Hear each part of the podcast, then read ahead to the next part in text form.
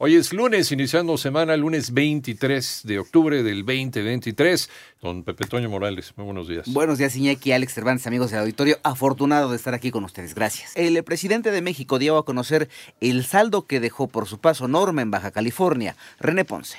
A través de sus redes sociales, el presidente de la República detalló el sábado pasado que se reportaba saldo blanco en Baja California Sur, luego del paso del huracán Norma por esa zona de la República. El jefe del Ejecutivo detalló que el fenómeno meteorológico pasó por los cabos y solo en La Paz se registraron lluvias torrenciales, pero sin pérdida de vidas humanas. Adelantó en su mensaje que ya se encontraba en Palenque para participar en el encuentro por una vecindad fraterna y con bienestar, junto a presidentes y ministros, así como cancilleres de países comprometidos a enfrentar el fenómeno migratorio.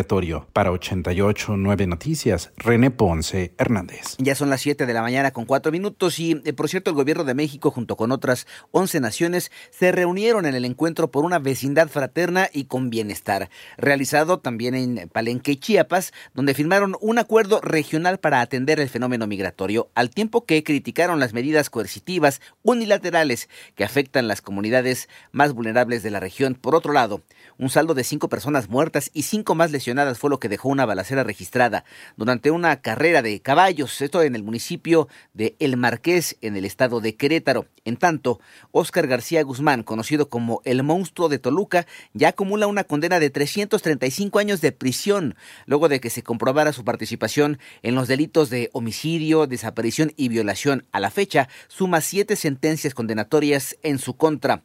Los eh, gemelos, ¿se acuerdan ustedes? Los gemelos Luis N. y eh, Francisco N., acusados de participar en la golpiza a Ernesto Calderón ocurrida el 9 de septiembre en la Angelópolis, Puebla, ya salieron del penal de San Miguel. En una audiencia que se llevó a cabo el día de ayer, la defensa de los hermanos logró que un juez concediera el cambio de medidas cautelares, por lo que ambos van a seguir su proceso en prisión domiciliaria. Ya son las 7 de la mañana con 6 minutos. Miles de trabajadores del Poder Judicial de la Federación se manifestaron en la Ciudad de México. Joana Flores. La Secretaría de Gobierno capitalina informó que alrededor de 8.000 personas participaron este domingo en la movilización convocada por el Sindicato del Poder Judicial Federal. Además, la protesta que inició en el Monumento a la Revolución y terminó en el Zócalo capitalino concluyó con saldo blanco. La dependencia local explicó que el jefe de gobierno Martí Batres instruyó dar seguimiento y acompañamiento a los manifestantes durante su recorrido. Por ello, personal de concertación política de la Secretaría de Gobierno e integrantes de la Brigada Diálogo y Convivencia estuvieron presentes en las calles y avenidas para establecer acuerdos y privilegiar el diálogo. Para 88.9 Noticias, Joana Flores. Mañana ya con siete minutos, el eh, ministro de Economía de Argentina, Sergio Massa, y el líder ultraliberal, Javier Milei, se medirán en una segunda vuelta por la presidencia del país sudamericano el próximo 19 de noviembre. De acuerdo con los resultados difundidos este domingo, Massa, un abogado de 51 años y candidato de la coalición Unión por la Patria, obtuvo 36.68% de los votos frente a Milei con 29.99%.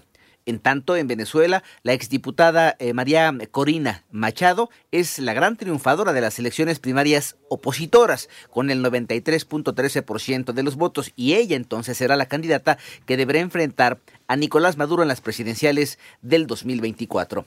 Por otro lado, el presidente de los Estados Unidos, Joe Biden, y líderes de varios países reiteraron su apoyo a Israel y su derecho a defenderse e hicieron un llamado al respeto del derecho internacional humanitario, incluida la protección de las personas civiles. Por su parte, el jefe de la diplomacia europea, Josep Borrell, exigió este lunes más ayuda y más rápido para la franja de Gaza asediada por el ejército israelí y dijo estar a favor del alto al fuego humanitario que reclama el secretario general de la ONU, Antonio Guterres.